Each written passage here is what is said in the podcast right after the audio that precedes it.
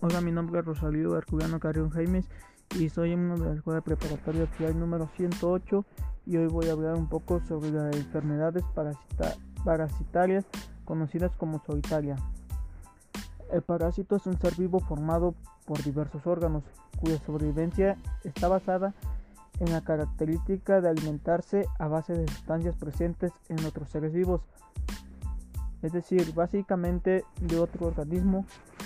pero de distinta especie. Para esto,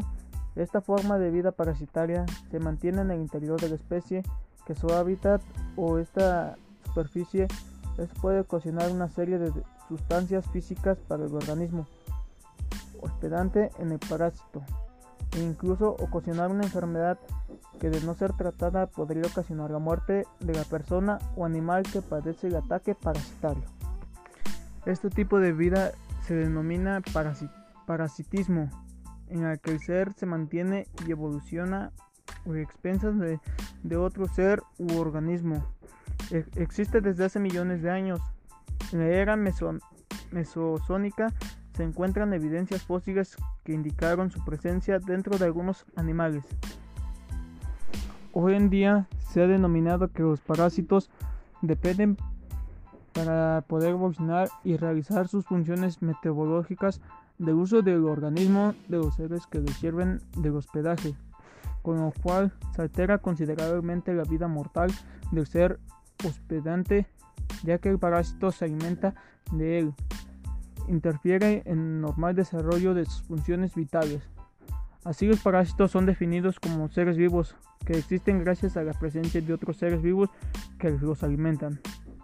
pero, ellos producen a su hospedante, que en este caso es el ser humano, una enfermedad denominada parasitosis, la cual es el objeto de estudio en la presencia del artículo.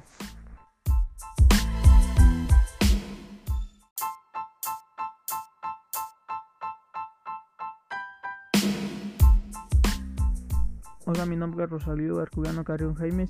y soy uno de la Escuela Preparatoria Oficial número 108 y hoy voy a hablar un poco sobre las enfermedades parasitarias conocidas como solitaria. El parásito es un ser vivo formado por diversos órganos cuya sobrevivencia está basada en la característica de alimentarse a base de sustancias presentes en otros seres vivos, es decir, básicamente de otro organismo pero de distinta especie. Para esto, esta forma de vida parasitaria se mantiene en el interior de la especie que su hábitat o esta superficie les puede ocasionar una serie de sustancias físicas para el organismo hospedante en el parásito e incluso ocasionar una enfermedad